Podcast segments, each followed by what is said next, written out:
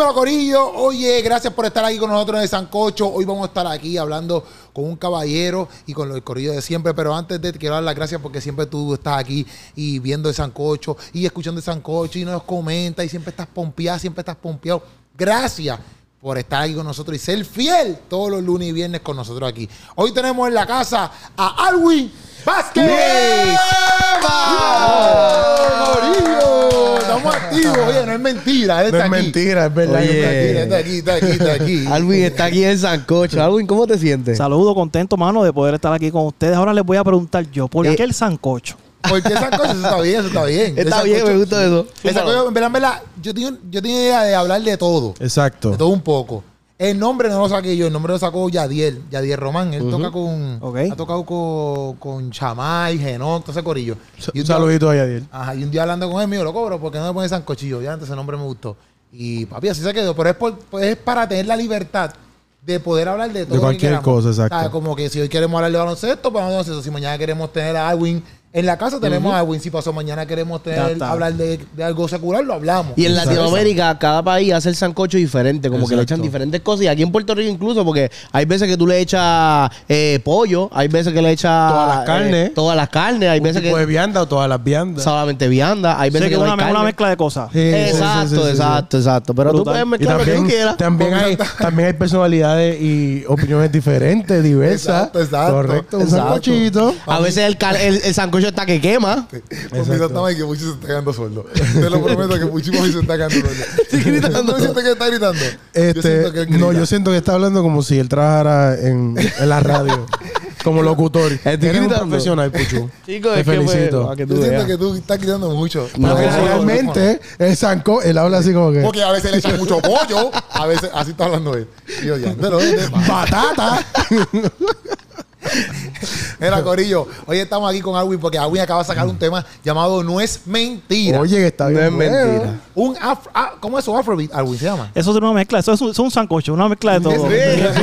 Un Es una sancocho mezcla de todo, tiene reggaetón, musical. tiene estilo verano, que eso es lo que estaba buscando, obviamente, ¿verdad? Por la, por la temporada que estamos, pero Exacto. siempre inculcando, ¿verdad? En cada letra, en cada verso, que tenga la palabra de Dios, mano. Y gracias al Señor este tema, pues lo sacamos hace poco, está haciendo Hace mucha días, bendición, ¿no? hace dos o tres días. Muy contento con todo lo, ¿verdad? Todo lo que está pasando con este tema. No es mentira, es para que la gente lo escuche en la playa, en la iglesia, en el carro. Oye, en YouTube se ha escuchado muy bien. Gracias a Dios. Tienes par de views en YouTube, yo lo vi. Tienes par de está- views. está llegando Estamos a los- ya por los está bueno. 300 A los mil. 300 mil Gracias a Dios. y, y fue el día 2, ¿verdad? Por ahí. Que sí, se tiró. Sí, así que súper contento, mano, con todo lo que Dios está haciendo. No, y con la calor que está haciendo aquí en Puerto Rico, ese es un tema para tú escucharlo en la playa. Full. Ya, en verdad. o sea, Pero, Exacto. ¿cómo salió? O sea, yo sé que Efecto hizo la pista, ¿verdad? Efecto hizo la pista, este, Esteban Sánchez hizo el video y ya yo tenía la idea más o menos. eh, mucha gente cuando escucha esta canción piensa que yo lo escribí en la playa, lo escribí en el- yo lo escribí en la sala de mi casa. Ya, Ya. mi esposa estaba dormida, el nene también.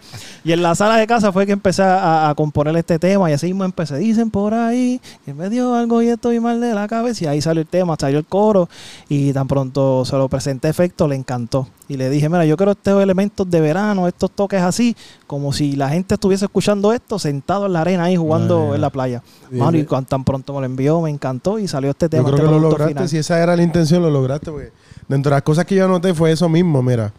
Este, que es un tema veraniego. Que, que- y obviamente, como lo estás tirando a principios de junio, este, comenzando el verano, ¿verdad? En nuestro contexto. eh, pues mira, un tema de fiesta, veraniego. eh, y lo que me gusta es que es un tema que, que a pesar de que tiene todos estos colores y, y ritmos musicales, porque eso sí no, noté que tenía diferentes ritmos y, y dentro de tropical, también es como que una celebración a nuestra fe. Así es. Que es como que, como yo tiro un tema veraniego, que a la gente le gusta, que lo puede escuchar en la playa, pero que también sea un tema que celebre nuestra fe.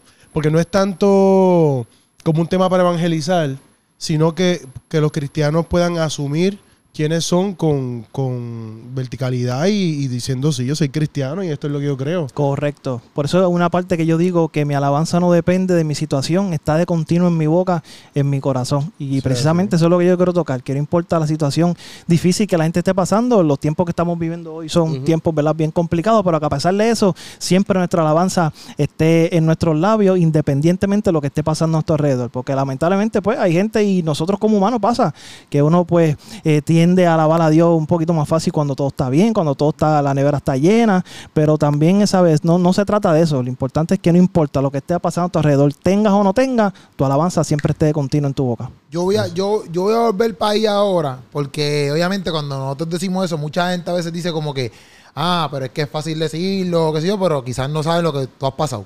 Pero yo te quiero preguntar si, te voy a preguntar eso ahora, pero lo contestas ahorita. De qué situación tú has pasado donde tú has tenido que mantener ese gozo aún dentro de una mala circunstancia, etcétera. Pero antes de eso quiero ir al coro. En el sentido que tú estás hablando, ¿verdad? Que, pues, no es mentira, como que no es, no es mentira de que yo hablo con una, o sea, que yo estoy hablando con una persona que no se ve. Y eso es lo que yo quería recalcar, porque eso no es normal. Yo pienso que dentro del mundo cristiano no es normal que tú digas, ah, sí, yo hablo con una persona que no se ve. Y entonces tú lo estás poniendo ahí como si fuera normal. Y, eh, mismo ahí, en el mismo coro tú dices como, digo, en la misma frase tú dices como que no importa que me digan loco. Yo, yo, yo, es verdad, como que yo hablo con este tipo de personas, que quizás tú no lo ves, pero es real. ¿Por qué tú quieres recalcar eso? Porque me ha pasado personalmente, ¿verdad? Valga la redundancia, que a lo mejor personas que están alrededor mío dicen con este hombre está hablando y a lo mejor se dan cuenta que yo no tengo ni un, Bluetooth ni nada y entonces puede pasar muchos de nosotros que a lo mejor estemos en un tapón, estemos en el ascensor, estemos en nuestro lugar de trabajo y parece que estamos hablando solo, pero no, realmente estamos hablando con el Señor que para, ¿verdad? Físicamente no se ve, pero nosotros sabemos que está ahí. Eso es lo que yo quería recalcar, Sí. como bien decía Hansel, que para mucha gente, ¿verdad? Pues es algo, tú no puedes hablar con algo que tú no ves. Pero hermano, nosotros que le servimos al Señor sabemos que lo sentimos, sentimos su presencia. Y yo quería recalcar eso, que a pesar de que no lo veamos, podemos sentir su presencia en todo momento. Sí. Tú, tú después dices este, en la mesa, y yo imaginé como que cuando uno se sienta a comer y que está orando quizás en un lugar público y que la gente diga, pero mira, esta, esta persona, ese impacto que tiene la gente cuando ve a uno orando, que es como si fuera algo súper raro. Pero yo también, dentro de lo que puse fue como que este es como una exclamación para, para la gente atea, porque a veces dice, ah, esta gente tiene un amigo imaginario. ¿Entiendes? Que, que los ateos muchas veces nos tildan a nosotros cristianos de que estamos locos y que tenemos un amigo imaginario. Y- me fui por esa línea, como que lo pensé desde. eh, no importa, aún cuando todo este movimiento, ¿verdad? Antife y, y ateísta dice que nosotros tenemos un amigo imaginario, no me importa lo que pueden pensar. Yo, yo sé en quién creo. Correcto, ¿no? Y es como una vez dijo mi hermano y el pastor estos delgados, que muchas personas se refieren a Dios así, como un Dios imaginario. Pero ese Dios imaginario me sacó de la depresión, sacó a mi papá del vicio de las drogas, restauró mi familia y hoy soy un ministro que voy por el mundo llevando este mensaje. Si eso es un Dios imaginario, pues me ha hecho bien, no me molesta. Exacto. Sí, porque yo lo digo porque, Amén. por ejemplo, yo veo eso mismo en la, en, en la cultura y más hoy en día, como que, ah, si eso, Dios ni está, o por ejemplo, el texto como que dice, que hasta la misma palabra sale, pero como que dicen, ah, si Dios nunca, Dios dice que está llegando hace como miles de años y no llega. Entonces, todos estos tipos de, de tiraderas por ahí, la usan mucho la gente como que, ah, tú estás hablando con alguien que ni se ve. Y, por ejemplo, a veces como cristiano también, yo no sé cómo ha sido tu vida, pero a veces como cristiano también, se a veces es difícil como que tener esa comunicación con Dios porque, exacto, tú no lo estás viendo, no es lo mismo que tú de una comunicación con una persona que tú ves, ¿ves? Pero no sé cómo ha sido eso en tu vida, el hecho de tú comunicarte con Dios partiendo de que no lo ves. Obviamente sí, tienes la palabra y eso, pero momentos que quizás tú dices, ya entre Dios, ¿dónde tú estás? ¿Me entiendes? Como que cómo ha sido esa comunicación contigo y Dios en la vida. Llegan esos momentos, el que me diga a mí que no han llegado, yo creo que es un mentiroso. Esos momentos llegan, los momentos, ¿verdad?, donde uno pasa por la crisis, pasa por los procesos y realmente uno se pregunta y dice, Señor, pero ¿dónde tú estás? Y más uno como ministro, yo siempre digo que a nosotros, ¿verdad? Lo que no, cuando llamo ministros son los que tenemos una responsabilidad tan sencilla a lo mejor de estar parado frente a un micrófono. A nosotros se nos va a exigir más. Y, y es porque nosotros tenemos una responsabilidad de que debemos ser procesados para poder hablar de bendición. ¿Sabe? Cómo hay personas que pueden hablar de sanidad si no han pasado por la enfermedad. Todo proceso que pasa en nuestra vida, Dios lo permite para que pueda hacerle bendición a otros. Y han llegado esos momentos donde yo digo, Señor, ¿pero dónde tú estás? No te veo. Pero en cualquier forma Dios me habla, sea a través de una película, sea a través de un mensaje, sea a través de la televisión. Ayer mismo estaba compartiendo con un amigo, Antonio Meléndez, y me decía que ah, un testimonio, ¿verdad? Que, que él me estaba contando que estaba esperando confirmación del Señor. Y él sintió a las 3 de la mañana que tenía que arrodillarse a orar. Y ahí mismo en la cama él se viró, se arrodilló. De momento él siente algo, algo le dijo, prende el televisor. Cuando prende el televisor es Gilla Ávila en una, en una predicación. Yeah. Y en la predicación a las 3 de la mañana, la televisión, Gigi Ávila, Dios lo está usando para confirmarle lo que él estaba esperando. Algo en el pasado le confirmó algo. Correcto, y a través de la televisión, ¿sabe? Que podemos sentir a Dios de diferentes maneras. Dios tiene el poder de aparecerse de la forma que sea, pero Él te va a hablar en lo más sencillo. Dios lo, va a usar, lo puede usar para poder hablarte y confirmar lo que tú estás esperando. Claro. Eso de, de- de que no vemos a Dios, que, que tú hablabas, es como en, en nuestro contexto, realmente es algo que, que- que es bíblico y nuestra fe se, se basa en eso. Sobre todo en nosotros no crear imágenes de, de ningún tipo de cómo podría ser Ajá. Dios, ¿entiendes? El mismo Jesús dijo este, en primera de Juan 4.20, eh, Oh, si, la algu- Biblia, si Hansel. alguno dice... ¿No me entiendes? Eso es para los que piensan que Hansen es cristiano. ¿Cómo va a ser? ¿Alguien ha pensado eso? No, no, no. no. ¿Tú lo has pensado? Jamás. Ah, ok. Jamás, papito. Zumba la Biblia, zumba la Biblia. todos los domingos me Sí, congrego. papi, es el único que va a sacar un verso Sí, bíblico sí. ahora mismo. Dice, si alguno dice, yo amo a Dios y aborrece a su hermano, es mentiroso, pues el que no ama a su hermano, a quien ha visto, ¿cómo puede amar a Dios a Que quien no, ha visto? Correcto. Eso es mentira, es mentira. Dice, eh, pero, ah, yo te iba a preguntar sobre eso, eh, un, ejem- un ejemplo, ¿sabes? Y que eso es una rápido, frase- rápido, y primera dale, de zumba, Pedro dice-. Ah, otro versículo más. Sí, no, no, sí, Papi, pues. Hansel vino para acá. Acuérdate que ayer fue domingo. Primera de Pedro dice... Ayer fue los lunes, Ah, está está Exacto. Ya el viernes no le pregunté mucho versículos porque tiene que esperar el domingo. Pero está bien. Tú lo bien. ves un poquito más en la carne. Primera de Pedro dice, ustedes lo aman a pesar de no haberlo visto.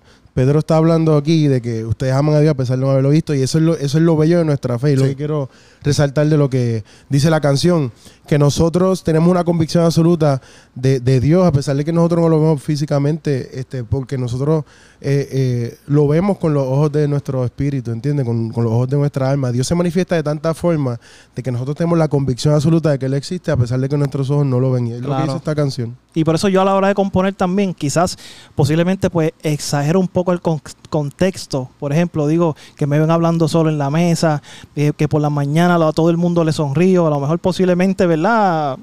Algunos de nosotros no es que estemos sonriéndole a todo el mundo, Ajá. pero lo pongo así también para que la gente se pueda identificar y que también es una realidad. A lo mejor la gente por la mañana, tú le dices buenos días a todo el mundo y la gente dice, pero ¿qué le pasa a este? ¿Por qué tiene tanta alegría? Si yo lo que estoy es desmorrado, yo me levanté con 20 mil problemas, pero de eso se trata. Cuando uno tiene el gozo del Señor, la Biblia dice que el gozo del Señor es nuestra, Nuestra fortaleza. Y por eso, ¿verdad? En la canción lo, lo, lo presenté así también para que la gente pues se pudiese identificar Amén. un poco mejor. No, y, y como que te- lo que te iba a preguntar era que, ¿sabes? Que está ese, como ese slang dominicano que, que lo usa este artista, no me acuerdo si es Rochi, que dice, ah, es, me- es mentira, es mentira. Como que, no sé si usted utilizaste eso como que para como que usar ese, eso que está catchy. O, o que, que- que está pegajoso y entonces utilizarlo como que con lo que tú estás tratando de decir. Pues No sé si fíjate, tengo que usaste- decirte que no, no fue No a fue propósito, intencional. no fue intencional, fue más bien por el coro. Ya. Como el coro dice no es mentira, pues lo quise, eh, ¿verdad? Eh, ¿Cómo se llama? Linkear, como Sí, dicen, ya. a, a- a lo que dice el coro como tal. No había pensado en eso de... de- pero mira para allá, me, me acabo de enterar de eso. Está Sí, chévere. es que eh, creo que es Rochi que tiene un tema que dice, se llama Es mentira. Mira para allá. Es mentira, hizo que está acá, es como que no, no es mentira. Está bufi- como pensé que era como que alineado con eso, pero si no es así, pues más duro todavía, porque. Más bien por el coro. No, y yo, yo, yo no sé eso de Rochi porque como yo no escucho tampoco música secular, pero pues, Exacto, exacto. Sí, como que nosotros estuvimos de República Dominicana. Tú tienes un problema con Pusto y conmigo. Hoy vino este a. Porque por lo, Está virado, por lo está menos tú y yo, ¿verdad? Podemos diferir varias cosas, pero nosotros nos vemos más cristianos que él. Exacto. Aló. ¿Entiendes? Porque si es por apariencia. no, no, estás loco. Yo me veo súper es por cristiano. apariencia. Nacho. Ok. Sí, sí. Sí, sí. Sí, Te voy a mandar ahorita un tipo que vi en Instagram de un, un payaso para que lo, lo cheque.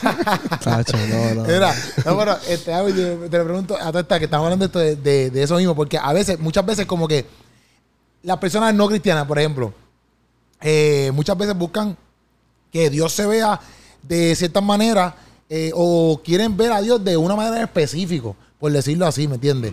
Pero partiendo de los textos que leyó Hansel también, como que, y el texto de Romano, yo creo que es que, pero dice la palabra que si tú sales y solamente con ver la naturaleza, tú puedes entender que Dios es real.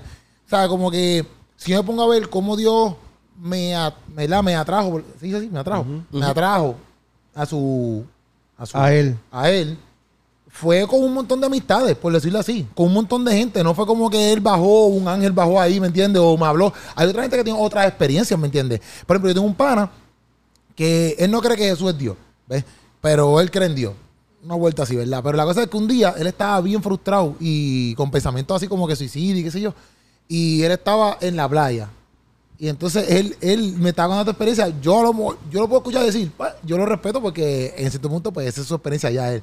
Pero él, él empezó a decirle a Dios como que le cuestionó de un montón de cosas, pero él solo ahí en la playa me contaba, de verdad, cuestionando un chorro de cosas. Y que de la nada, papi, vino un perro. Un perro, un perro. Y el perro llegó y se le paró al lado. Y que él entendió, literal, me lo cuenta así, él entendió que ese era Dios diciéndole como que, como que no tomara la decisión Ok. exacto de quitarse la vida porque estaba con él. O sea, que nosotros acá lo podemos ver y nos puede dar hasta gracia por Claro, decirlo claro, así. claro. Pero realmente como que en ese momento Él- y esa, esa experiencia la tiene en su corazón como papi, de Sí, que sí, sí, legit, sí. como que para mí puede ser amor cómico, un ejemplo, o para otro, pero para él eso fue real, como que Claro. eso, el hecho de que él estuvo ahí, que un perrito viniera y papi se la acomodó al lado de la nada y eso lo hizo entender que Dios lo estaba escuchando. Y para mí eso es brutal porque muchas veces como que nosotros queremos ver a Dios de cierta manera, pero no tiene que ser de la manera que, que, que, que tú lo tienes imaginado. Claro. Claro. Y hay mucha gente hoy en día que yo sé que Dios lo está llamando por, de diferentes maneras, ¿me Así entiendes? es, así y a es. veces no lo pueden ver porque se lo imaginan de, ah, que tiene que ser así. Oye, la Biblia es clara, la Biblia dice, los cielos cuentan la gloria de Dios y el firmamento anuncia la obra de sus manos, que aún tú sentado en la playa, ver el firmamento, tú dices, Dios es real. O sea, Dios te Exacto. puede hablar hasta sentado en la playa. No, y tú mismo en la, parte, en la parte que tú dices, ah, como que ah, más al final, tú empiezas como que, ah, la cancha, o sea, empiezas, empiezas a mencionar varios lugares. Y Sí, por- e- dice en la playa, en la iglesia, en el carro, en la cancha, en el trabajo, donde sea, voy a adorar. Pues mira, por, es que son estas experiencias que yo he tenido. Por ejemplo, una, yo no era cristiano. Había un chamaco que fue a la cancha. Y ahora sí, ahora, ahora eres Sí, cristiano. ahora sí. Para este tiempo que estoy contando, no. Ok, dale, dale. Sí, que fue hace como dos días atrás. Exacto. No sé, mentira, mentira. Entonces yo estaba en la cancha y fue este chamaco que, que él trabajaba en Full Locker, Forward Basket, qué sé yo. De momento él empezó a hablar de Dios allí, a todo el mundo. Y para mí era como que tipo está loco aquí porque aquí nadie, nadie está hablando de Dios. Pero ahora hoy en, hoy en día como que yo, ah, mira, Dios me estaba buscando ahí. Un día yo estaba guiando un tapón aquí por Plaza de las Américas cuando yo estaba recién convertido. Y está este tipo loco fumando un cigarrillo, así en el carro, pan. Y yo estoy mirándole y yo, y, yo siento decirle como que, mira, loco, deja de fumar cigarrillo, eso te hace daño. te lo prometo, pero yo siento como que, pero no solo de mala manera, como que yo siento que Dios puso en mi corazón ahí de que full. Y yo, yo no podía como que continuar si no se lo decía. Loco, yo estaba sin el tapón y yo mandé el tip, yo bajé el cristal y le dije, bro, Dios te ama. Y no hagas eso más nada, deja de estar fumando que eso te hace daño. Y él mira que no fue como que. Pero a lo mejor, yo lo que digo es que yo nunca me encontré ese tipo más nunca en la vida. Exacto, exacto. Pero yo no sé si a amor realmente Sí, Dios lo tocó por eso. Claro, puede Me dijo, pasar. porque a mí me pasó cosas así, a mí me pasaron cosas así dentro de la barra y yo lo he contado en, los- en mi testimonio, ¿me entiendes? Como que de momento entró alguien y me dijo, Dios te ama y para mí eso fue, quizás esa señora dijo como que ah, eso fue una loquera, pero yo, yo vi a Dios en esa Claro, porque Dios busca la forma de llegar a uno y Él va, como quien dice, acumulando en tu vasija experiencias hasta que se derrama y tú decides. Este, ¿Ustedes no servirle. experiencias así? Seguro. No, y que quizás Claro. no te Pero no, es- no eclesiásticas, no como que tú vayas a una iglesia y alguien ore No, por no, ti. no, no, no, yo he O sea, pasado. experiencias como que afuera que de la nada y tú adiante, papi, esto fue Dios. Seguro que Como pasa. que, por ejemplo, mala mía, mala mía que siga aquí hablando, pero por ejemplo, la vez que yo estaba en, que yo te dije a ti, que te escribí, Lo del semáforo. lo de, lo del- de, de ambulante. Sí. Papi, un día ambulante, loco, pero esto fue un demonio. Pero, esto- Ok, chévere. Te lo prometo, pero no porque, no, pero no, no Sí, porque sea ambulante. No porque sea ambulante. Loco, yo estaba así en la luz, loco. Yo estaba en la luz. Y este zángano, no te rías, Puchu. No sé cómo tú vas a hacer para el comentario. pero Exacto, dale. No, porque chequéate, yo estoy en la luz. Y viene este ambulante.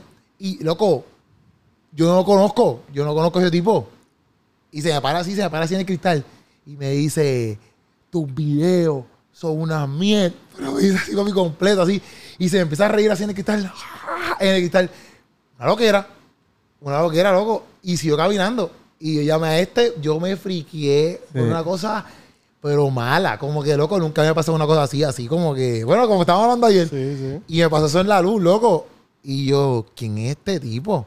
¿Quién? Y luego un día ambulante que yo decía, bueno, yo no sé. Y ¿verdad después que- cuando viraste, ¿dónde estaba? no, ¿Qué tú me exacto. dijiste? no, él estaba más abajo, pero que después cuando yo viré para atrás, porque paramos en Starbucks, yo te esperé en. Starbucks. Sí, sí. Cuando yo pasé, el tipo ya se había ido, el de ambulante no estaba ahí en la luz ya. Pero fue una experiencia bien loca. Yo digo, diantre, como que, ¿qué es esto? Como que, no sé, yo no sé si estaban pasando cosas. Yo hablando aquí de esta parte de negativa, por decirlo así. Sí, que Pero tú dices de dónde ha visto mis videos, cómo él sabe que yo Ajá, yo pensé en todas esas cosas pero a lo mejor alguien se lo enseñó y él piensa que yo soy una porquería, ¿me entiendes? Pero me sorprendió porque fue, loco, Él está pidiendo chavo en la luz y de la nada se para así en mi cristal a decirme eso. Gracias a Dios que yo tenía cristal arriba, porque si no, papi, yo creo que me había metido un puño el tipo ese al garete. Pero ustedes han pasado experiencias, o sea, no negativas, pero que con Dios así como que una persona se le acerque así de la nada. Sí, sí, he pasado experiencias así, en random. ¿Quieres que cuente una? Sí, oye, obvio.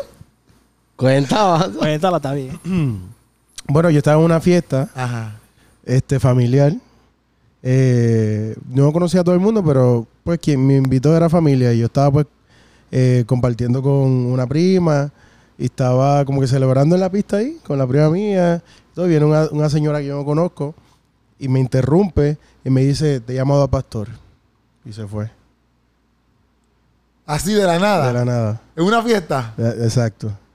Entonces, este pasaron como dos semanas después y yo fui a un evento de líderes en Sendero, que ellos tienen la escuela, la escuela de líderes anual, y estoy allí, ¿verdad? Uno más, y una de las mujeres me mira y va donde mí y me dice, tú tienes un porte de pastor. Y yo- Así corrido. Así corrido, o sea, como que así, dos semanas después.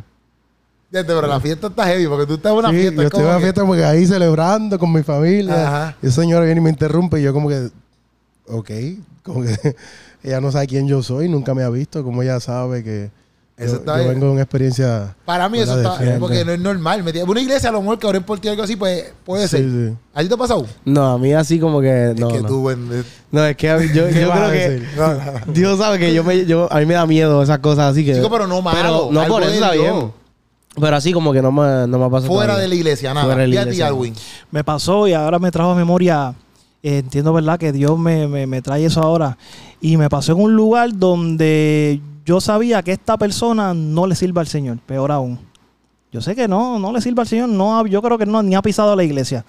Y ese día, ¿verdad? Yo estaba en una, en un- en una lucha junto a mi familia, junto a mi esposa, pensando en una, una decisión que yo tenía que tomar. Si era la correcta o no era la correcta. Pero eso yo no lo hablé con nadie, solamente lo hablé con mi esposa, el Señor y mi esposa. Y yo estaba ahí batallando, ¿será que tengo que tomar esa decisión? Y yo dentro de mí, de momento esa persona me llama y dice, Alwin, ven acá. Estoy aquí sentada y siento decirte esto. Toma la decisión, es tiempo de hacerlo, Así de Wow. nada. de la nada. Y yo le digo, ¿a qué tú te refieres? no, no, no sé, sentí decirte que, lo- que lo haga. No sé ni por qué, yo nunca me ha pasado esto. Así me dijo. Llamé a mi esposa, le dije, mi amor, acaba de pasar esto. Y nosotros dijimos, ahí fue. Eso está bien brutal, en verdad. Yo, Bueno, brutal. tengo que decir que me ha pasado un montón de veces. A mí no me ha pasado tantas veces. Un montón de veces. Voy a contar una más. Dale, dale. Cuenta, pues, cuenta. Cuando yo vivía en Nueva York, eh, estaba eh, a punto de grabarme el bachillerato y ya yo sentía en el corazón que Dios me estaba enviando a Brasil. Pero yo no sabía cómo. Está bien, mano, mi amor. Pero ustedes quieren que hable. te ríes. No, no, porque dijiste Brasil. Tú tienes un problema No, con mi Que Hansel. Hansel siempre Porque dice todos los Tú podcasts hablas que de la barra y de que tú saliste Brasil. de la barra, a veces tu Oh. historia. Y que fue la- y entonces de- de- una vez menciona Brasil, No, es que sale que él Brasil fue y para la Copa de, en la de- de- de Brasil. Ustedes son los que, ustedes son los que me Sí, que él jugaba soccer. No, no, Ustedes son los que- todo eso sale, todo eso sale. A la gente, la gente. Ya, ya, perdón, no te la amamos, no. no, Es la gente en los comentarios que lo dice. La gente perdón. que la gente se que ríe. la gente de qué. De la copa, de la copa. Yo no me- ustedes, son No, no, no, ustedes los que me saben la copa. ok. Dale, dale, dale, serio. ¿Puedo, puedo Ya, seguir? ya. Hablando de, de mi vida, que es diferente a la tuya. Sí, sí, sí. Sí, porque yo no puedo hablar de barra porque yo nunca estuve así al garete como No, tú. pero es que no fue eso, fue por Brasil que yo dije, ya te la Ok. copa. Yo sentía en el corazón que tenía que irme a, a- a Brasil, ¿verdad? Pero yo no entendía por qué Dios estaba poniéndose en mi corazón y demás. Pues yo tenía como cuatro meses orando, como que Señor, pero que, todo lo que me sale es Brasil, pero yo no entiendo qué es lo que tú quieres que yo haga allá. Pues yo un día estoy en la universidad y estoy caminando por un pasillo y me dice una muchacha, mira, este, nuestra organización eh, se llama Isaac, eh, ofrece oportunidades de trabajo en otros países. Tú sabes, tú te, eh, te registras con nosotros y después que tú te gradúes puedes conseguir trabajo en países como Brasil. Y pegó a mencionar países, pero el primero que mencionó fue Brasil. Brasil. Y yo hice así. Yo dije, pues sí me interesa. La cosa es que yo me afilié a la organización y comencé a buscar trabajo a través de la base de datos que ellos tenían. El primer trabajo que yo veo, cuando yo lo leo, ¿verdad? era en una escuela, trabajando con niños como maestro de inglés y español. Y las condiciones del trabajo, la paga, eh, me daban apartamento y todo. Era buenísimo. So, yo vi la descripción del trabajo y dije, el que coge este trabajo va a estar de show. Pero por aquí no pasó que era para mí. Entonces, yo comencé a, como yo estoy en negocio, comencé a tirar este, mi resumen a través de esa base de datos, datos a muchas empresas en Brasil. Y nadie me contestaba nada. So, yo estuve este, entrando periódicamente y cada vez que entraba estaba el trabajo ahí disponible. Y seguía buscando y yo decía, DH, nadie ha cogido ese trabajo, qué cosas más raras, pero como te digo, yo no pensé, ¿verdad? Que yo iba a terminar ahí. Pues después de cuatro meses llorando, yo le dije a Dios, Señor, yo me voy a graduar y me voy para Puerto Rico. Tú no me has hablado, yo estoy orando hace cuatro meses, he aplicado en Brasil, nadie me responde, así que llega mi graduación y me voy para Puerto Rico, ¿verdad? Y llevo, llevaba seis años en Nueva York. De momento voy a la confra y eh, un día y una muchacha viene donde me dice, ¿yo puedo orar por ti? Y yo, sí, claro. Entonces me pone la mano y me dice, yo te estoy enviando a Brasil a trabajar con niños y vas a hacer una referencia de Cristo para ellos. Vas a llevar la alegría y felicidad a sus corazones. Me quita la mano y se va.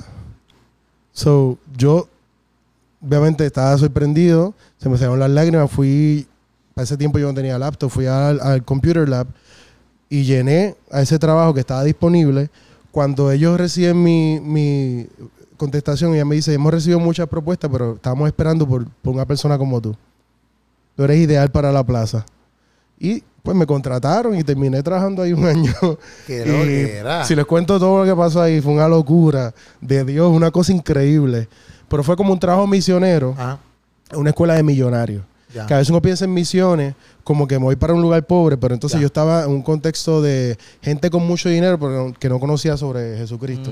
Ya. Y ahí Dios me llevó, me infiltró y estuvo un año entre ellos. Gente vino a Cristo. Bueno, pasaron un montón de cosas que no hay tiempo para hablar ahora, pero Dios, Dios Qué es duro. increíble. O sea que yo creo full en eso. Qué duro. A mí me gusta eso y me gusta escucharlo porque usualmente a veces uno no tiene tantas personas cercanas. Pero ahora tenemos a Hansel, ¿me entiendes? Que, pero a veces uno escucha más eso como que en la iglesia, por ejemplo, testimonio, pero tú no eres quizás cercano a la persona, ¿me entiendes? Que eso es lo mismo que te iba a preguntar ahorita en el sentido de que, por ejemplo, yo sé que en la canción tú dices eso de, de mantenerte con el. Yo que apuntamos la barra aquí. Mi alabanza no depende de mi situación. Que ¿En qué momento tú has pasado, verdad? Han sido varios, ¿verdad? Pero uno que tú diste, ya entre esto me trastocó, pero me, yo me mantenía, tú sabes, con mi alabanza en alto, no importando esta situación que esté pasando, porque muchas veces hay muchos predicadores o gente que lo dice, pero no es lo mismo, porque hay gente que dice como ah, yo no lo conozco, yo no sé si es verdad o no es verdad, hay gente que es así bien escéptica, este, pero yo por lo menos que tengo una confianza contigo, este, puedo entender quién tú eres y lo, y lo confío, pero que tú, o sea, que tú lo puedas explicar así, una, algo que tú has vivido, que ha, ha estado así, que tu alabanza no ha cesado, pero la situación ha sido mala. Claro. Mira, eh, de tanto, ¿verdad? Hay tantos, tantos procesos que gracias al Señor, pues Dios, ¿verdad? Pues siempre nos habla y nos da paz en medio de ellos y nos da la victoria. Eh, gracias al Señor, junto a mi esposa ya llevo ya cuatro años con nuestro propio negocio. Ok. Y nosotros nos lanzamos en fe, sin un centavo, solamente, ¿verdad? Pues mi esposa cae embarazada. Y entonces al caer embarazada, pues nosotros queríamos dedicarnos completamente al crecimiento del bebé y nos lanzamos en fe. Ya. Nos lanzamos en fe.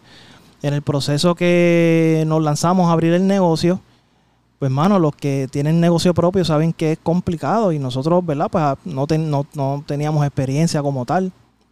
Y me recuerdo un momento donde estábamos en el, en el negocio y estaba el salón lleno y de pronto se va la luz. Y tan pronto se va la luz, pues yo asumiendo, ¿verdad? De que era algo de que, de, de los apagones constantes Ajá. que vivimos en Puerto Rico, pero no, eran que habían cortado el servicio. Y yo recuerdo que estaba yo buscando la manera de cómo explicarle a los clientes que estaban en el salón que ya no se podían atender, que tenían que irse y tuve que tomar la decisión, ¿verdad? Con mi esposa y decirle, pues mira, al parecer ¿verdad? está pasando algo y sacar a, los- a la clientela del salón cuando realmente era un problema económico que no teníamos para pagar la luz del negocio. Ya. Yo recuerdo que en ese momento, ¿verdad? Pues yo solo comencé a llorar en medio del negocio allí. Yo decía, Señor, si, si yo siento, ¿verdad? Que tú me hablaste, esto, fue una promesa que tú nos diste. Y cuando estábamos a punto de tomar la decisión de entregarlo todo, Puchu, vamos a la iglesia y a través de mi pastora, Wanda Rolón, al que le envío un abrazo, de momento ella nos llama al frente y nos dice, el Señor les dice que no entreguen nada.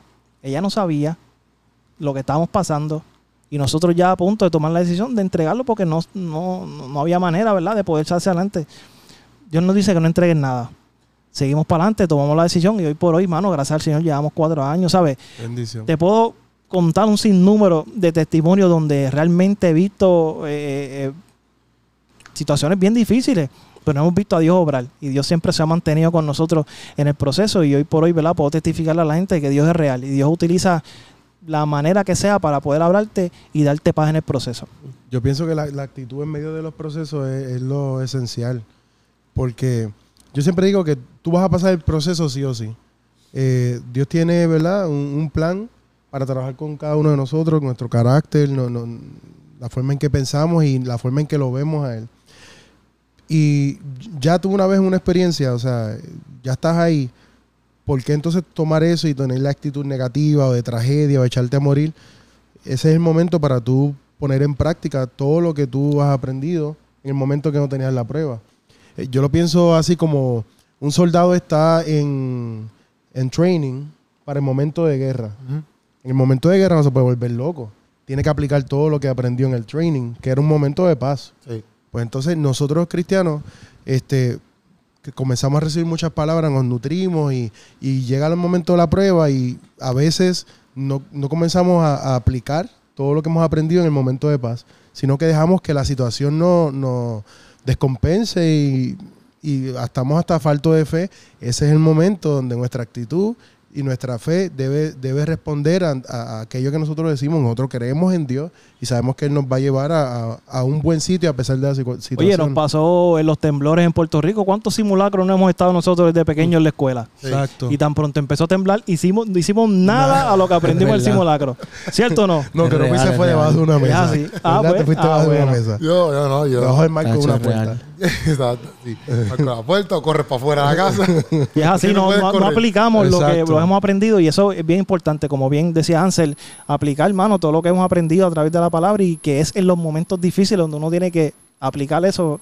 Es complicado, pero ahí es que Dios nos va a dar la victoria. Sí. Antes, que- antes de, voy a decir algo de eso, pero antes de seguir hablando de esto, tengo que decirles que, oye, que tengo show de comedia. ¿Qué? Quiero reírme Wow. tour. ¿Dónde? Oye, empezamos en agosto en Barceloneta, después vamos para Yauco, Mayagüez y Humacao, Corillo. O sea, que mira, quiero reírme tour. O sea, que tú vas, estar, en tú vas a estar en todos los puntos cardinales casi. Sí, en Norte, sur, este y oeste. Lo hicimos así para que la gente no se queje, ¿me entiendes? Y entonces, los teatros que estén cerca de tu pueblo, puede ser que tú tienes que ir, Corillo. Llégale. Los boletos en tiquetera. Y los de área metro me están preguntando, ah, ¿cuándo vas a área metro? Yo hice área metro ya en Francisco Arribí. Dos. Hice dos funciones. Si te quedaste que Estuvieron fuera- sold out. Lo- ¿sabes? No, lo- déjame decirlo yo, que estuvieron sold out. Gracias, Hanse. Gracias. Y Si bastante- llegaste fuera, pues date el, date road metro trip. no voy todavía. Si tú quieres ir, pues Barceloneta, date el road trip a Macao, Mayagüez, Sí. así, te, te comes un par de cositas de camino y entonces lo ves por allá Literal- abajo y te quedas por allá por un Airbnb. literal, Mayagüez literal, está lejito. ¿viste? Pero boletos en tiquetera y también, oye, es importante que te tomes el cafecito de café, Café mañana. mañana. Eso es así, es verdad, es Oye, ese verdad. cafecito que, mira, no tan solo tú te lo estás tomando para que te levantes.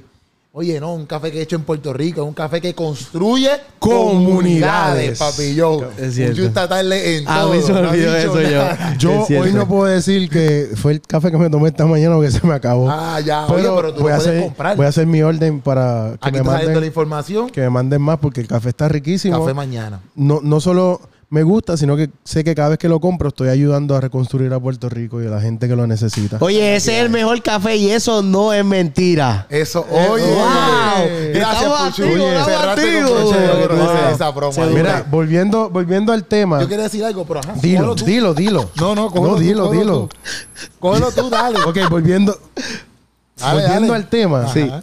Este, a mí lo que verdaderamente me gustó de la canción es que yo creo que es una declaración eh, abierta, ¿verdad? Sin ningún tipo de filtro de nuestra fe en Cristo. Y yo creo que últimamente, en los últimos años, a los, a, a los cristianos, aquellos que le, le servimos a Jesucristo, no han querido callar la boca e intimidar. Y yo creo que muchas veces la iglesia se ha dejado de intimidar al punto donde la gente no se siente tan pompeada en decir, yo soy cristiano en los espacios donde están, en las universidades, en los trabajos, ¿verdad? Eh, A veces en los grupos de amistades, porque piensan que hay una connotación negativa o que la gente los va a juzgar o ver diferente al momento de ser cristiano. Y a mí me gusta ser como que bastante enfático, irrumpir un poco en los espacios donde yo estoy, porque yo creo que la mejor forma de yo predicar a Cristo es este que la gente sepa que soy cristiano, pero al mismo tiempo sepa que yo no lo juzgo, que, que yo no lo- lo- los este, rechazo y que yo tengo una postura que, posturas que yo no voy a, a transar, pero al mismo tiempo yo puedo estar en comunidad con ellos, ¿verdad? Yo ne- y, y es interesante porque quizás uno siente una tensión al principio, pero a la hora de buscar un consejo o algo así viene donde uno. Sí. Entonces, en vez de nosotros los cristianos callarnos, esta, esta canción nos está diciendo, no, mira, vamos a, a- a reafirmarle a todo el mundo que somos cristianos y no, no nos importa las consecuencias.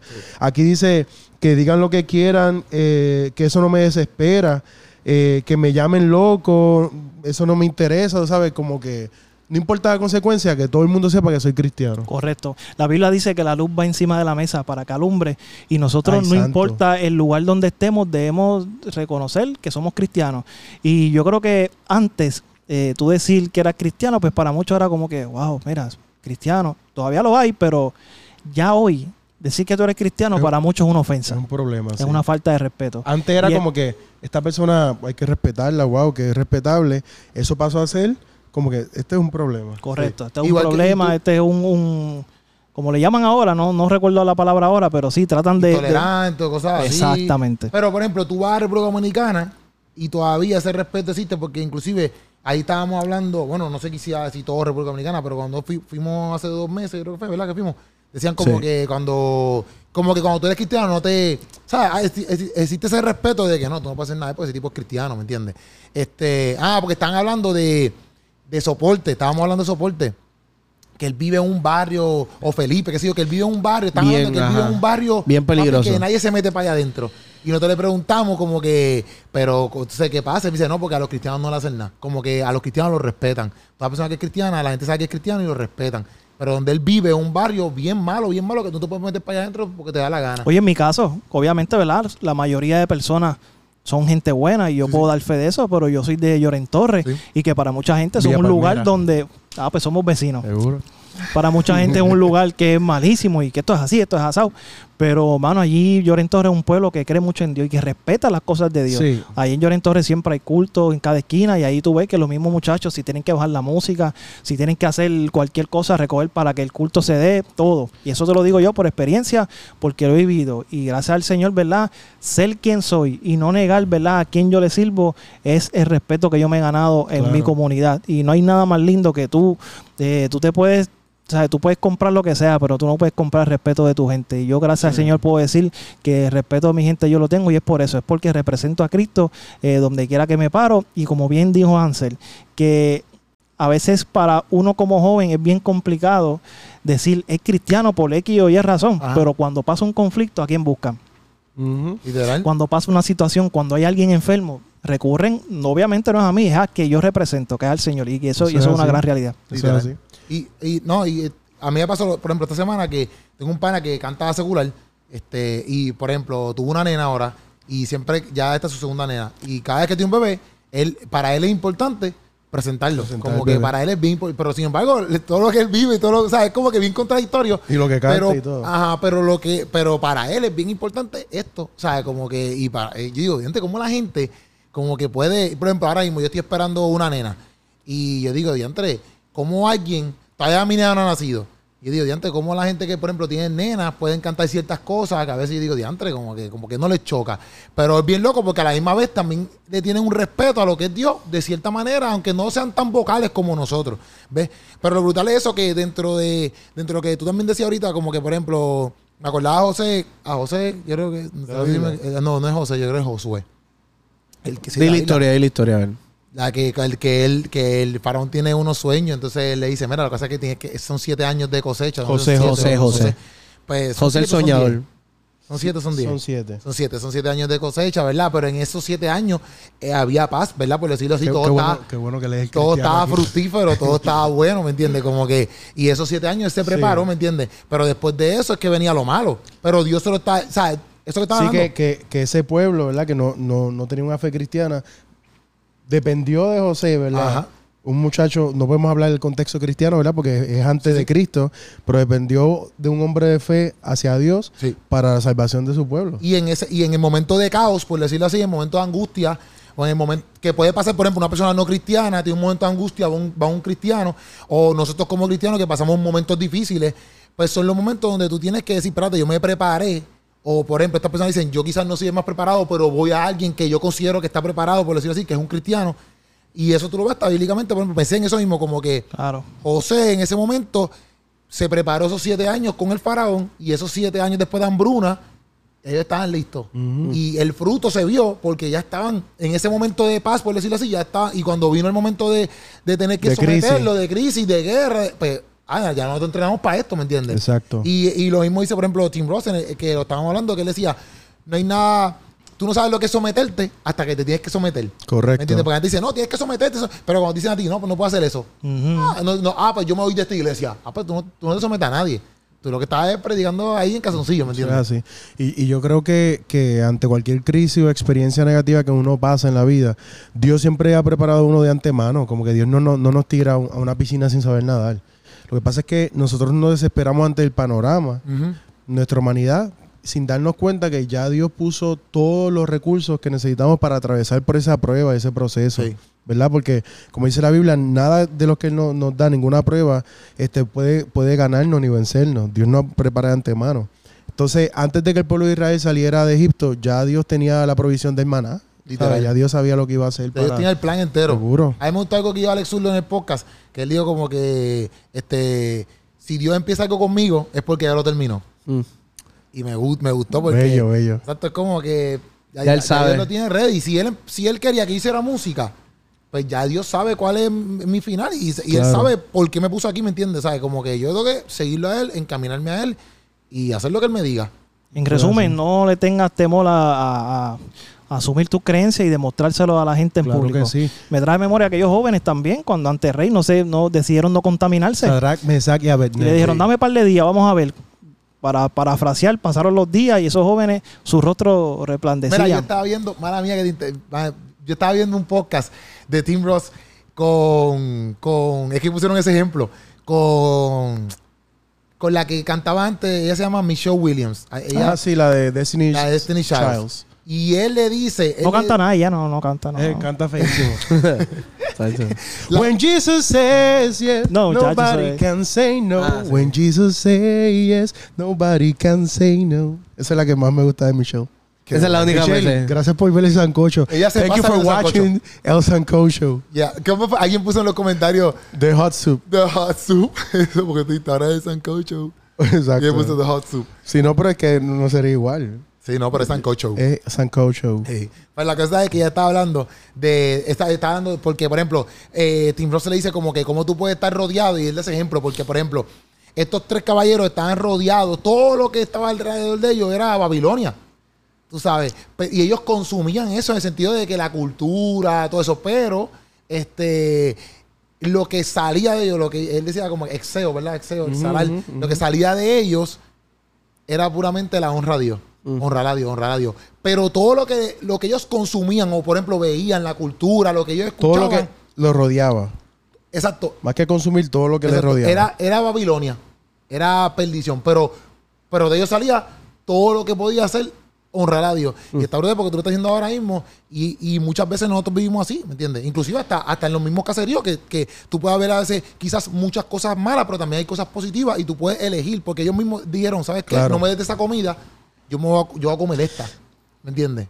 Mira, lo importante de tú mantener tu testimonio y creerle a Dios, y es como yo hablaba ahorita, cuando tú no tienes temor de representar a Cristo, la gente que menos tú piensas respeta eso. Mm, es cierto. El video de la resistencia. Los muchachos son testigos. Yo voy a decir algo, yo creo que son pocas las veces, o nunca lo he dicho, lo voy a decir aquí. Cuando Redimido nos dice que quiere grabar el video de la resistencia en Lloren Torre, pues obviamente me buscan para poder entrar al caserío y ver los diferentes locations. Ya. Cuando llegamos a uno de los, lugares, ya vimos el ambiente un poco de esto y ya cuando llegó todo ese corillo sale uno de los muchachos a lo lejos. Y tan pronto ya yo vi la jugada, yo levanto la mano, hey, muchacho, mira, soy yo, estamos aquí. Él viene caminando, todavía no me ve bien y dice, ah, Alvin, tranquilo, y mira, él es redimido, él es Gabriel. Bueno, no, no, papi, no me, no me explique, no me explique. Si andan con él, que no va a pasar nada. Yo respeto las cosas de Dios, dale, metan mano ahí el video. ¿Me entiendes? Que aún la persona que a lo mejor tú no esperabas, cuando se enteró que era lo que estábamos haciendo, que era un video cristiano y que estaba uno de por medio, dijeron, no, no, chacho, Sí. Mete mano ahí, ¿sabes? Y no lo digo esto para, para No, gloria, sino es un momento donde haciendo hincapié a lo que estamos lo que, hablando. lo que has sembrado en- tu y que comunidad. resumen a los jóvenes no tengan temor de decir que son cristianos porque en el momento y a- las personas que menos tú crees son las que te van a, Sobre, sobre todo ahora, es como tú decías ahorita, este, citando ¿verdad? los evangelios, tú no pones la luz debajo de la mesa o debajo de una caja, tú la pones en un lugar alto para, para que alumbre. Y lo que nosotros hemos hecho es quizá ocultar esa luz. Y yo creo que muchas veces dentro de un contexto religioso, a nosotros no, no- nos pesa o nos choca cuando alguien está creciendo, está dentro de medios que se supone que, un cristiano no esté. Y es como que nosotros entenderle que esto, ¿sabes? Tú vas allá y evangelizas. Jesucristo no iba al templo, Jesucristo iba a la mujer samaritana, iba a la mujer que fue este, encontrada en el acto de adulterio, iba a la casa de Jairo, este, a la casa de saqueo. Eh, él iba donde estaba el problema, donde estaba la necesidad, donde, ¿cómo él entró a la casa de un colector de impuestos? Entonces nosotros como cristianos comenzamos a hacer e- eso, eso mismo. Pero ¿y cómo aquel, eh, eh, eh, aquella cristiana y diseñadora de moda? Sí, sí. Y aquel cristiano y hace videos seculares. Sí. Aquel cristiano y trabaja en tal industria que... mm, O sea, aquí, aquí las cosas no, no son... O sea, de- dentro de mi cosmovisión, yo veo las cosas como cristianas o no cristianas. Sí, te entiendo, entiendo. Entiende que pues, pues es un debate teológico. Yo lo que veo es que todo esto le pertenece a Jesucristo y dentro de, de- a Dios, ¿verdad? Que es el creador de todas las cosas. Dentro de eso hay gente que decide servirle y gente que no. Pero Dios necesita infiltrarnos a nosotros, los cristianos, en espacios donde Él probablemente eh, no es venerado, adorado. Pero nosotros, así como tú mencionaste José o Sadrán Mesa de Bernego, así como Esther, dentro de esos espacios somos Luis y llegamos a transformar esos espacios Sí, full. Muchas veces tú dices, ah, ese que tú hablas de Michelle. Michelle, una muchacha cristiana, creció en el cristianismo, eh, hacía música este, con Destiny Child. Sí. Pero cuando ella tuvo la oportunidad de crear un álbum sola, hizo un álbum cristiano, porque eso es lo que ella, ella cree. Pero dentro de su industria, ella tuvo el alcance de muchos artistas, influenciar a mucha gente. Y cuando tú ves gente hablando de cómo ella los influenció y, y los trabajos de Jesucristo, tú dices, ah, ok, entiendo entonces el trabajo que ella ha estado haciendo dentro de esa industria. Y eso es la- la- lo que yo pienso que uno tiene que hoy en día asumir. Porque el problema lo que, que estamos teniendo es que los cristianos no, no estamos haciendo el trabajo que tenemos que hacer, no estamos yendo allá. Y la industria musical, ahora lo que tú ves, por ejemplo, una premiación, es un montón de adoración a Satanás abierta y pública, ya no se esconden. Sí, sí. Como Sam Smith y todo lo que estamos Sí, hablando. Antes eso tú no lo veías, pero un show dedicado a Satanás que tú lo veas, todos los elementos eh, eh, ya abiertamente, uno dice, ¿en qué momento los cristianos nos, nos estamos sentando y que ya en el mainstream de la industria, en, en la, en la corriente principal, ya Satanás entonces es el tema y. Cristo ya no? ¿Entiendes? Por eso es que es importante eh, una declaración como esta, de que tú tienes que ser cristiano y abrir la boca donde sea que tú estés. Porque si ellos pueden hablar de Satanás ahora abiertamente, ¿por qué yo tengo que avergonzarme de Cristo? Sí, sí. Full no, y también algo que pasa es que como que cuando la norma, la- lo que pasa normal, es, es equivocada, la verdad parece locura. So que la gente ante No, esa verdad, espérate. ¿qué hace? Ah, Ah, pues tienes dos opciones, tienes dos opciones. Ante, ante, ante la verdad que parece locura, Sí. es o te callas esa locura y lo haces como que, pues, pues me la quedo yo, o la celebra. Y ya, y eso es lo que está hablando el tema. Es como que, ah, pues celebra tu locura. Exacto. Si no me están llamando loco, pues celebra tu locura. Que, que al fin y al cabo es la que transforma a la gente, ¿sabes? Sí, es la es, es la que transforma la, la- la sociedad. Este, yo estaba de- dentro de mi proceso de estudio viendo por qué este, las iglesias tienen tantos beneficios al nivel gubernamental. Y es porque el gobierno reconoce que sin las iglesias, la sociedad, o sea, Va a cuesta abajo. Va de que La- ve como Spider-Man. sí, no, Sin el superhéroe que a Hansen no le gustó. Sí, sí. A mí me gusta Spider-Man, esta película no tanto. La sociedad caería en una crisis porque las iglesias, a través este histórico y empíricamente se ha demostrado, ¿verdad? Hay, hay evidencia de que las iglesias cambian la, la- la- la cultura de una, Sí, sí, de una sociedad. Por ejemplo, si tú nos hablas hay el impacto de las iglesias en Llorens Torres. O sea, Llorens Torres sin la iglesia, eh, no, no, no sabríamos qué, hubiese pasado, pero yo sé que hay una... Sucio, muy chula. eh. ¿Qué pasó? ¿Qué hice? Está riendo, dice Llorens Torres y es Llorens. Eh, yo, Se dice así. yo por Es. Yo Llorens. te conozco, papi, yo te conozco. ¿Verdad que es Llorens? Sí. Yo te conozco, yo te conozco. Pucho es Llorens. No, yo sé, yo sé. Yo conozco. ¿Cómo, ¿Cómo sería, Puchu? Es Lloren Torres. Llorens, pero él lo dice como. Sí, es. sí, tú lo dices como... Llorens. Como está escrito. Torres. Muy bien. Como es el apellido. Es Llorens Torres. Lloren Torres. Pues mira, Llorens, por ejemplo, yo, yo me crié en Villa Palmera este, hasta los 13 años. Y yo me acuerdo que íbamos a Llorens a hacer un montón de trabajo. ¿Villa Palmera o Villas Palmeras? Villa Palmera. Ok, está ¿Qué te bien. pasa? No todo tiene este. ¿qué te No sé, estoy preguntando a ver. Porque es una sola villa, no puede ser Villas Palmera. Ah, Exacto, Son muchas palmeras, pero una sola villa. Exacto. Villa. Tú puedes tener Villa Palmeras. Muy bien. Porque la, la, la villa tiene muchas palmeras, ¿entiendes? No sé si entiende la, la, Sí, sí, sí, entiendo, entiendo la ya. forma de, ¿Viste porque tú interrumpiste? de hablar español. Ya está riendo. Sí, conoce la gramática. Y... Pues la cosa es que de chamaquito, me acuerdo que íbamos a- allá a Llorens, y no solo en Llorens, en Shanghái, en Playita, en muchas comunidades. Ya de, de Lloren a Shanghái. Leo. No, pero es que hay un ¿Y barrio que se llama? Changay al lado de Lloren. Ah. Al lado de Llorens, Tú pensabas allá en, en- Por allá, por, por Indonesia, por lo allá. que pasa es que en Villa Palmera está Playita, está Shanghái, ¿verdad? Y son, y son barrios que, que siempre han tenido conflicto con Llorens. De tiroteo en el expreso y toda la cosa, tú sabes, Claro. de, de todo eso, esa cultura. Este, Bueno, lo he escuchado quizá. Él, él sí. Sí, sí. Le pregunto Ah, a no. Alwin. O no sabías, ¿verdad? No, no, claro. Claro, por eso. sí, sí, sí. Nosotros estamos claros. Ustedes son los que... no sé. Oye, pero como que ustedes, yo estoy aquí contigo, ¿qué te Pero pasa? está Yo soy de. Bayamón, yo soy de Seguro que estoy Bayamón. aquí contigo. Pues... pues Desde Lloren hasta Shanghái. Tuve Pues- que correr muchas veces, sí, por eso te digo. Claro. De hecho, que, que antes mucha gente moría en el expreso. Claro. Inocente por la- los tiroteos seguro, entre Shanghái, seguro, Playita y. Llorens. Eso, eso estamos hablando de los 90, por ahí, principio del 2000. Ah, yo antes, yo no. 90. 90, principio del 2000, era bien Principio fuerte. 2000, 2000 bajitos. 2000 bajito. Uy, yo no estaba ni. Yo no había nacido. yo Por eso. Yo tampoco.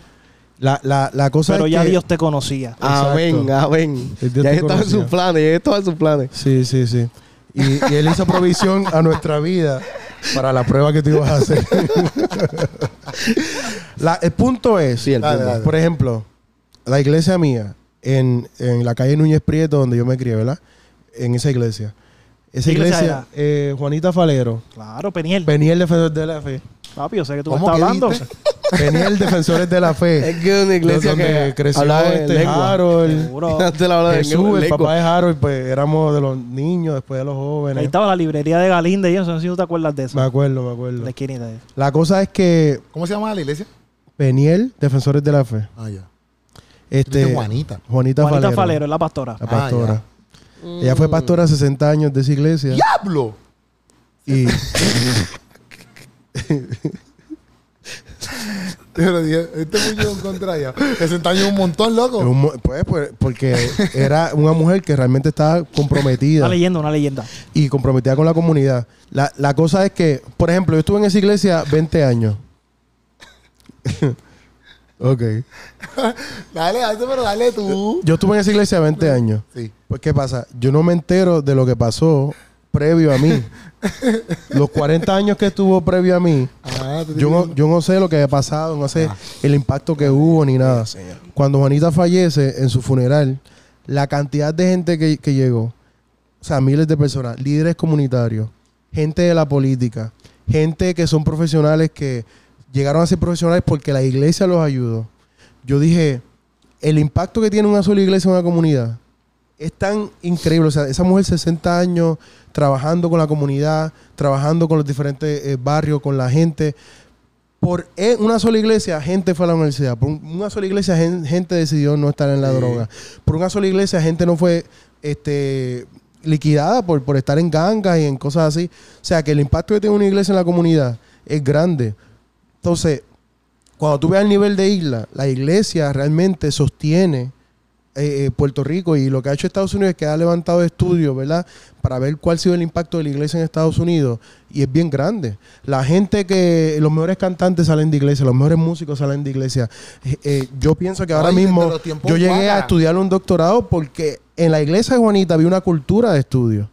O sea, la gente que enseñaba clase ahí, a pesar que éramos de una comunidad pobre, era gente que tenía maestría y doctorado en, un- en una comunidad pobre. Entonces yo siempre tuve la idea de que yo voy a seguir estudiando hasta llegar a un doctorado. Y eso lo causó una iglesia. Oye, en María lo vimos.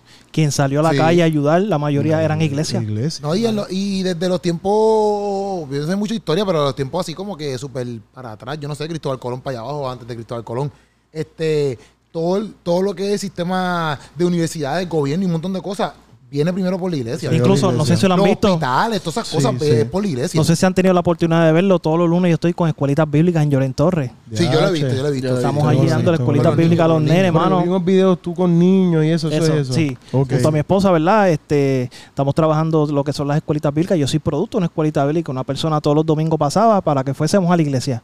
Y yo quise retomar eso junto a mi esposa. Sí, y que hoy en empezamos día con, tú puedes dar un testimonio de fe por- porque alguien te alcanzó. empezamos con cinco niños. Por listas ya son más de 40. Y los niños, el el grupo sigue creciendo. Y, mano, muy contento, ¿verdad? Porque estamos sembrando esa semilla no solamente en el presente, en el futuro. Porque son niños, ¿verdad? Que en cinco años, si no se les siembra esa palabra, pueden estar parados en el punto de droga. No, Y papi, estamos eso- ahí Eso, es vital. sembrando esa palabra. Porque, por ejemplo, mi, mi familia, mi familia cuando yo estaba chamaquito me llevaba a la iglesia y toda esa vuelta. Pero bueno, mi hermano no a la iglesia. Mi hermano no, no, no, no está en la vuelta de cristiano. Él no cree como que ellos están en el limbo. Desde pequeño te han sembrado la palabra. En mi, en mi casa, sí. Y a mí y a mi hermano. ¿Y qué te pasó? No, no, No, no. prueba, no, prueba, no. No, prueba. La palabra no, No, prueba, germinó. prueba, prueba. No germinó. Mentira, mentira. Germinó, sí, No, germinó. es broma, es broma, es broma, es. Qué lindo. Germinó, germinó Germinó, germinó. Y sigue. Y Pero- Amén. pero- y pero- lo que falta. Exacto. No, tú veas que no así, pero este. Los otros días predicó en mi iglesia. Papi, una predicación que yo me quedé como que. Este, es es como que si fueran dos personas diferentes. Gracias. Como que si el espíritu te, te arrebatara y no eres tú. y das una predicación ahí Gracias, exegética, una cosa ahí. Eso vale. te felicito. Gracias. Te felicito, hombre. Gracias a un millón. Aunque usted no lo crea. Aunque usted no lo crea. No, y muchachos, aprovecho la oportunidad para felicitarlo por el trabajo que están haciendo. Oye, gracias. Lo Gracias, que ustedes gracias, hacen, mano, gracias. es una manera diferente de llevar el evangelio. Y yo creo que nosotros, sin cambiar la palabra, debemos adaptarnos a los tiempos. Y ustedes así. son parte de esa nueva generación que se está levantando, llevando la palabra de una forma diferente, mano. Y yo los felicito y para mí, ah, un privilegio haber No, estado aquí. gracias, De verdad que sí. gracias full. Gracias full por, por, por eso. De verdad, porque eso es lo que nosotros también queremos. En cierto punto, ¿me entiendes? Que la gente tenga diferentes cosas también para ver, pero que el nombre de Cristo se glorifique. Siempre. Y, y pues, a toda esta. Ya, ya. Este, pues la cosa es que para este, mi hermano, por ejemplo, ahí yo estaba en la iglesia, mi hermano no está yendo a la iglesia y no, y él está como que en un limbo, como que en esa vuelta, ¿verdad? Pero que él tampoco esté llevando, porque su esposa tampoco es cristiana, ni y tan bien escéptico con con la iglesia y eso. Pero por ejemplo, los nenes, mis sobrinos, ellos tampoco van a ir a la iglesia, porque mi hermano no va a la iglesia. Pero sin embargo, nosotros nos criamos yendo a la iglesia. Pero yo decía, yo, yo estaba hablando con mi esposa y decía, yo creo que yo voy a hablar con Esteban, a ver si me permite, ¿verdad? Como que los domingos, cuando crezca un poquito más Gianluca, pues llevármelo. Y por lo menos que él los domingos se vaya con nosotros. Porque en cierto punto decía, ya antes está cañón que como que él nunca, porque por, por, por Esteban, ¿verdad? Si Dios lo toca, pues en algún momento que para, para eso oramos y para eso está el testimonio y para eso está todo lo que hacemos. Pero si está nunca va a la iglesia, está nunca va a llevar al nene a la iglesia, ni nunca nene- a menos que lo conozca, lo meta en una escuela eh, cristiana o algo así. Pero yo decía, ya antes, Y cuidado, porque, porque es importante, para mí es importante que mi sobrino conozca de Dios. Para mí es importante, ¿me entiendes? Entonces, eso que tú estás haciendo ahí, este, te lo- me vino solamente porque quizás hay padres que no piensan tocar una iglesia nunca en su vida, ¿me entiendes? Pero los nenes están yendo a esa escuelita, ¿me entiendes? Literal. Y yo sé de muchas personas que, bueno, tu caso yo creo que es también igual, ¿verdad? Que por medio de ti, o sea, por medio del nene, la familia se convirtió. Sí, pasó conmigo. ¿Verdad? Con siete años está el Señor y luego vino mi familia. ¿Me entiendes? Que para mí, es- yo literalmente decía, bueno, quizás yo no llevo a mi hermano a la iglesia, pero a lo mejor Gianluca conoce de Dios y quizás Gianluca es la clave, o a la nena de la Sofía, ¿verdad? Es la clave para que quizás mi hermano en algún momento conozca de Dios y su, y su esposa, ¿me entiendes? Y yo, eso te lo aplaudo bien duro, ¿verdad? Porque hay gente que a lo mejor no va a ir a la iglesia, pero los nenes en ese momento, lo cual hay, eso papi, eso se va a acordar el resto de su vida, ¿me Mira, entiendes? nosotros Sí. siempre, mi esposa siempre prepara, prepara diferentes materiales para las clases. Y estos días nos detuvo un papá de uno de los nenes. y le dice a mi esposa, yo te detengo para darte las gracias porque en un momento bien complicado que estaba en el día, me topé con un material que el nene llevó de la escuelita bíblica y eso es lo que yo utilizo ahora mismo para tenerlo como, el porque él lee mucho Ajá. y lo tiene, cada vez que él abre el libro, se acuerda de la palabra que, que- que se habló ese día y hoy en día está acercándose al Señor. Pues mira, tan sencillo que el nene llevó el material a su casa y su papá se topó Wow. con eso, un momento difícil y hoy está poquito a poco acercándose Algo a que Dios. está Todo lo diseñado que para el niño y el papá salió ministrado. Mira Y- y eso- es que la mira. palabra hace efecto en, Sí. que- en cualquier persona que la lea. Y volvemos al principio, como que ahí son detalles que, por ejemplo, como tú ves a Dios, que por ejemplo la canción hablamos que no lo vemos así visible, pero por ejemplo, esta persona con una con un material que ustedes le dieron para ir para la casa, el nene lo llevó, pap, y esa persona pudo tener quizás un, un encuentro ahí con Dios y tener eso en su corazón, ¿me entiendes? O sea que por medio de un montón de cosas nosotros podemos ver a Dios constantemente. O sea que eso es, yo pienso que es la clave. Mira, abre tu ojo, mira lo que está pasando a tu alrededor, mira las personas que te rodean, porque yo sé que a través de, si tú te pones a ver bien, tú vas a ver cuántas veces Dios te ha llamado, cuántas veces Dios te ha dicho que te ama, cuántas veces Dios te dice, mira, yo estoy aquí para ayudarte, para protegerte. Papi, si tú te pones a ver bien, amiga o amigo, te pones a ver bien, tú vas a ver a Dios en todos lados. Eso es la así. que hay. En resumidas cuentas, si hemos hablado aquí de todo lo que la iglesia ha hecho y, ¿verdad? y lo importante que es la iglesia para la comunidad y que la gente reconoce el poder que hay en, en- en Jesucristo a la hora de una crisis, viene donde nosotros, ¿por qué vamos a permanecer callados como cristianos? Y, y yo creo que la invitación que tú nos haces es a nosotros ser públicos, ser este eh, portavoces, ¿verdad? Y hablar abiertamente de nuestra fe en cualquier escenario que estemos.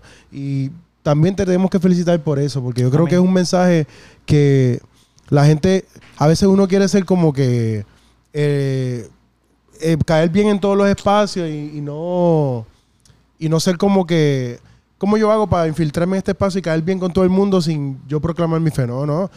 Yo creo que no, no tienes que sacrificar quién tú eres y en quién tú crees por el hecho de caer bien. Yo creo que eh, la palabra misma es, eh, eh, es transformadora y, y quizás al, al inicio, ¿verdad?